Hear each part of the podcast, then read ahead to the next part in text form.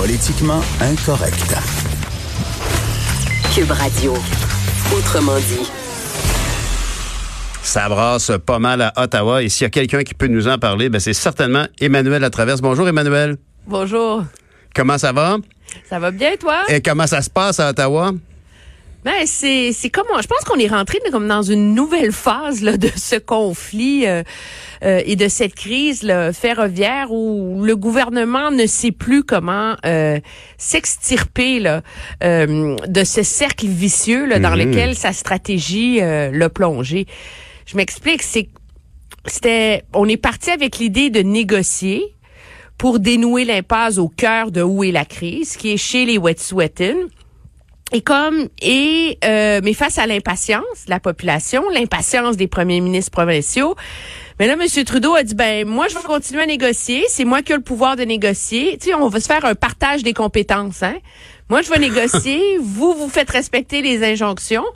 Puis mais on voit ce que ça donne finalement, qu'est-ce que ça donne, c'est que tu démantèles une barricade, il y en a deux, trois, quatre euh, euh, qui sont érigés ailleurs. Alors là, est-ce qu'on est dans un cercle, un cercle vicieux où la police intervient quelque part, il y a d'autres barricades ailleurs et où finalement euh, on n'est pas à une once près d'une résolution. Pire que ça, on, on- moi je pense qu'on est de plus en plus témoin d'une d'une mobilisation qui s'élargit là euh, au niveau euh, des Premières Nations. De façon euh, très organique, un peu imprévisible. Mais, mais Emmanuel, je l'ai dit souvent, s'il y a quelque chose que j'ai réalisé en, en étant à Ottawa, c'est à quel point la relation avec les Premières Nations doit être, c'est un mandat qu'on doit se donner en tant que citoyen de, de, re- de se réconcilier, de trouver de meilleures ententes, de respecter les traités et tout ça.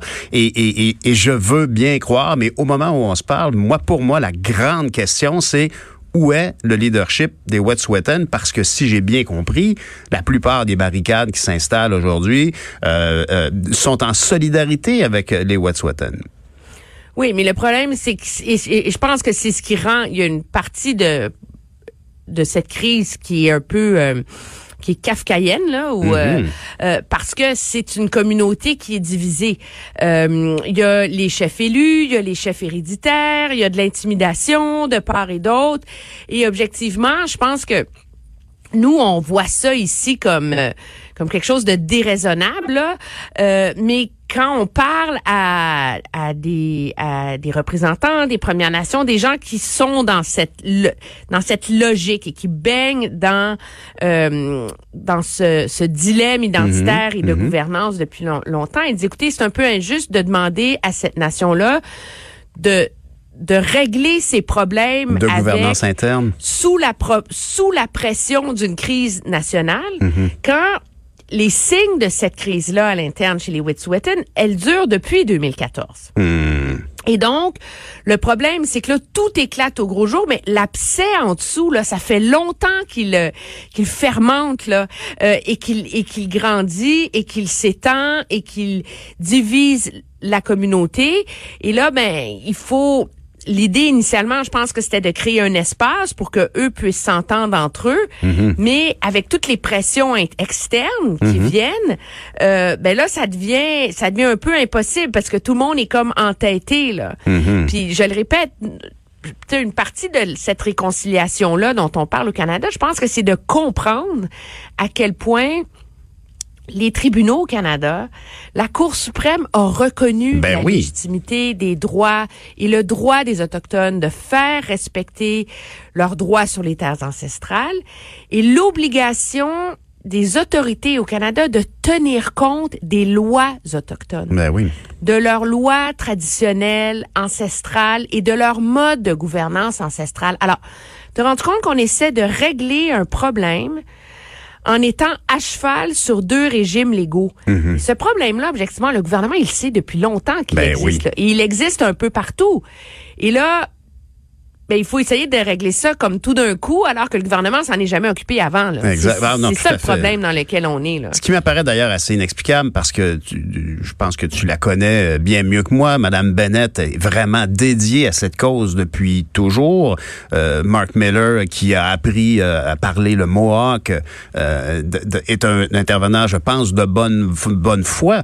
Mais au moment où on se parle, on est obligé compte tenu que la situation périclite, on est obligé de le voir un peu comme une contamination, puis dire, mais où est le patient zéro? Où est le problème zéro? Puis je pense que tu as mis le doigt dessus. Hein. Je veux dire, c'est pas d'hier que les, les, les, les, on sait qu'il y a des niveaux de gouvernance nuancés et que les promoteurs euh, du, du, du, gaz, du, du Coastal GasLink euh, auraient-ils délibérément euh, chercher soutien d'un côté en se disant que ça va passer de l'autre, mais ultimement, il faut ramener ça à une cause la plus précise possible parce que sinon on n'est pas sorti du bois. Euh, il faut ramener les, les, les, Wet'suwet'en à, la surface pour en faire un, intervenant qui va pouvoir négocier. Sinon, il va falloir euh, nommer quelqu'un, nommer une personne ben, qui va venir faire le ménage. À un moment donné, moi, je, je vais t'avouer, puis nous, on n'est pas on essaie de comprendre ça, mais je pense qu'il faut le reconnaître avec humilité. Là, c'est pas notre monde. C'est ça.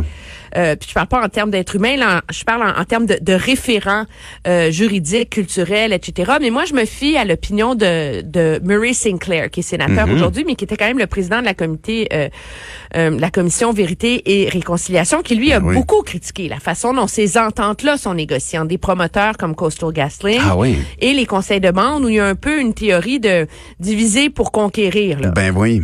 Euh, et où finalement tu peux pas vraiment dire que le consentement des conseils de bande est complètement éclairé. C'est des gens, ils sont pauvres, ils ont pas d'opportunités, puis ils savent que ces projets-là vont finir par se construire. Donc, ils hmm. signent. Alors, c'est, c'est, c'est tout ça là, qui, qui anime la crise en ce moment et qui fait que malgré les problèmes surréels de gouvernance chez les Wet'suwet'en, ben, il y a les Mohawks et d'autres Premières Nations demeurent solidaires. Moi, je comprends pas pourquoi depuis lundi dernier, le premier ministre a pas nommé un médiateur. Voilà, ça, ça serait une bonne idée. Euh, parce que à un moment donné, il y a un, un, bris de confiance très clair entre les Premières Nations et le gouvernement.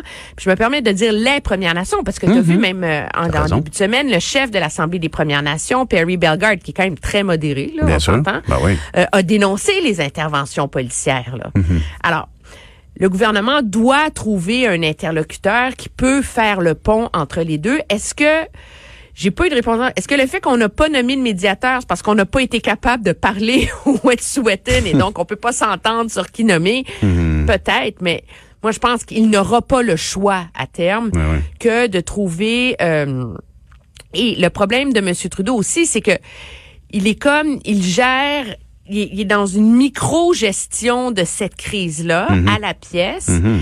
Et je pense que le seul signal qui peut vraiment permettre une désescalade, c'est un signal beaucoup plus large. là, Oui, ben, ben t'as, t'as nommé, euh, le t'as fait nommé- de s'attaquer au problème des droits autochtones. Là. Ben, absolument. Puis je pense que tu as nommé euh, euh, avec beaucoup de justesse Murray Sinclair, qui est un joueur important. Est-ce que, est-ce que, par exemple, dans l'esprit euh, de la grande commission sur la réconciliation, est-ce qu'il n'y a pas des figures marquantes? euh, Ben, Murray Sinclair en est une. Est-ce qu'il y a d'autres personnes qui pourraient arriver et dire, euh, wow, là, on s'est parlé pendant des années de comment on pouvait redéfinir notre relation et là, on a un problème et qui en est, un- finalement, c'est comme un dérivé des problèmes de base que nous vivons maintenant. Est-ce que est-ce que est-ce que Murray Sinclair serait euh, partant euh, pour agir, tu penses comme comme comme médiateur? Ou je pense à quelqu'un, mon ancien collègue Roméo Saganache, qui qui était un des artisans de la paix des braves euh, à l'époque. Est-ce qu'il y a-t-il des candidats du côté des, potentiels médiateurs qui pourraient être su- suggérés fortement au bureau du premier ministre? Oui, je pense qu'il y en a très certainement. Là. Je veux dire, il y a toute une génération de grands leaders, de juristes, euh, etc. Je pense qu'il y a une méfiance du gouvernement de, no- de nommer quelqu'un qui va leur leur coûter trop cher politiquement. Euh, ça, c'est la première chose. Puis le gouvernement, faut- je pense qu'il y a un éléphant dans la pièce, c'est Jody Wilson-Raybould. C'est son nom qui circule le plus. Ah oui. Euh, pour dire ben, peut-être que c'est elle que le gouvernement devrait nommer comme médiatrice. Elle était ancienne euh, chef des euh, Premières Nations en Colombie-Britannique. Son père est un chef héréditaire. Elle a le Oh. pedigree qui vient avec. Je savais elle a la pas tout ça. Elle sera pas vue comme étant instrumentalisée par le gouvernement Trudeau. Écoute, moi, je trouve ça surréel. Là. Tu peux pas, quand tu nommes un médiateur, faut que tu puisses avoir confiance en lui. Là. Je pense qu'on s'entend que le lien de confiance est brisé entre Jody Wilson-Raybould et le gouvernement. Mais elle, en tout cas, dit ouvertement dans les médias canadiens anglais qu'elle trouve qu'elle devrait être invitée par le gouvernement Trudeau à venir les aider parce que elle, euh, elle saurait comment dénouer cette crise-là. Au- Alors, toi, il y a même des égaux dans cette affaire. Ben oui, voilà. Honnêtement, ça c'est un peu décourageant parce que je trouve que par le fait même, en se proposant d'elle-même, avec tout le, ba- le- le- le- tout le background de, sa, de, sa- de son départ de l'équipe libérale, c'est d'avance donner des, des, des points, des arguments à- à- au premier ministre Trudeau. De, ben, c'est pas des arguments qu'il pourrait dire publiquement, mais c'est certainement ça motiverait sa crainte effectivement de se faire damer le pion et, et voler toute la lumière de la résolution. Et là, il y en a pas de lumière actuellement là, de résolution et il faut trouver une solution. Euh, euh, au niveau de la médiation, euh, est-ce que tous tous les intervenants de la commission, il y, a, tellement de gens qui ont exprimé qu'il fallait repartir notre relation avec les Premières Nations. Aujourd'hui, c'est dramatique. C'est- c'est- on, on, on, on érode le beau consensus qu'on a vécu dans les deux dernières années. Oui, mais on ira d'un consensus qui était fragile. C'est c'est facile pour le monde euh, à Montréal là, de dire ah oui, il faut se réconcilier avec les Premières Nations. Il Mhm, faudrait qu'on soit euh, tu sais, moins raciste, c'est effrayant ce qui leur est arrivé. Bon, mais ça ça coûte rien de faire ça là. Mhm. Ce qui coûte quelque chose, c'est de s'asseoir, c'est de c'est de c'est de c'est de c'est de négocier euh, une forme de souveraineté pour eux sur leur terre. Puis quand je parle de souveraineté, je parle pas qu'ils mettent des frontières puis qu'ils se construisent un pays autour de leur terre territoriale, mais c'est n- faire un cadre qui force dorénavant euh, un- une cohabitation formelle, légale en termes de gouvernance, en termes de développement. Ce qu'il faut, c'est signer des paix des braves avec les nations au Canada, mais tu peux pas signer une paix des braves avec les Premières Nations. C'est La ça. réalité, puis j'ai notre collègue, mon collègue John Iveson dans le National Post a, a sorti les, les, les chiffres, ça illustre l'ampleur du problème. Au Canada, il y a 80 nations, ok, Mhm. et 630 réserves. Eh boy. Alors, faut que tu sois capable de regrouper les réserves sous chaque nation. Que ces réserves-là, qui ont chacune leur pouvoir et leur structure et leur leur joute interne, Ben ouais. s'entendent avec un leadership de leur nation, s'entendent sur re- des revendications communes et qu'on négocie nation par nation en tenant compte des réserves qui, eux, ont des chefs élus. Tu vois-tu la complexité de l'affaire? Absolument. Ah, je et- pense qu'à terme, c'est ça qui fait que le gouvernement a jamais osé vraiment euh, s'embarquer là-dedans. Moi, le- je- il y en a probablement un autre, mais le dernier grand, grand traité qui a été signé euh, euh, dans le reste du pays, à part la paix des Braves, c'est le trai- traité des Nisga en Colombie-Britannique. Puis ça avait coûté très, très cher politiquement au gouvernement chrétien à l'époque euh, que de le signer. Là. Il y en a plus eu d'autres si grandes ententes que ça depuis.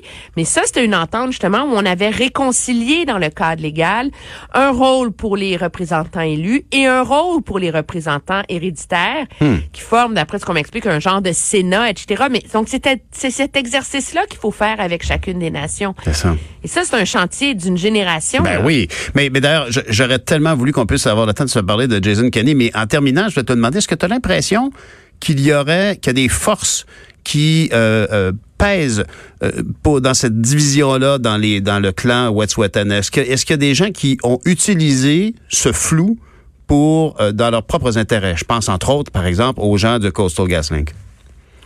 Ben, je pense que, je veux dire, je j'ai pas été témoin des négociations, puis c'est très litigieux, mais c'est très clair quand on parle aux, aux leaders autochtones que eux te disent que les promoteurs, comme Coastal GasLink, comme Trans Mountain, comme tous les autres, euh, on développe des stratégies pour euh, pour gagner l'appui des plus faibles entre guillemets pour mettre de la pression sur les autres etc et il n'y a pas de mécanisme qui permet à une nation dans son ensemble de s'entendre et d'avoir une position commune. Et je pense que c'est ce, c'est ce mécanisme-là qui manque et qui fait qu'on a des affrontements.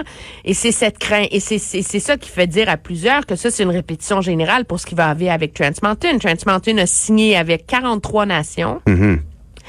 Son- le projet traverse 129 communautés, euh, mais il y a quatre communautés qui sont devant les tribunaux en ce moment. Donc, est-ce que ces gens-là, à, la longue, vont finir par prendre ce genre de mesures musclées, de blocus, de barricades, etc., comme on a vu?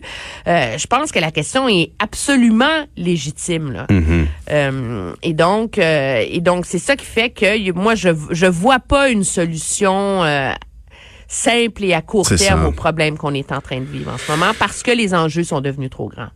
Euh, Emmanuel, euh, merci beaucoup. C'est le fun de voir à quel point tu connais le dossier, puis tu peux nous permettre de voir le dossier dans son ensemble, au-delà du fait que le monde de Saint-Constant peut pas prendre le train à Ben matin. c'est ça. Et qu'il n'y a aucun mécanisme pour faire respecter les injonctions objectivement sur le territoire des Mohawks à Kanesatake. Voilà où on en est en 2020, tu sais. Merci beaucoup, Emmanuel, à travers notre analyse politique. Merci, bonne journée. Vous écoutez Politiquement Incorrect.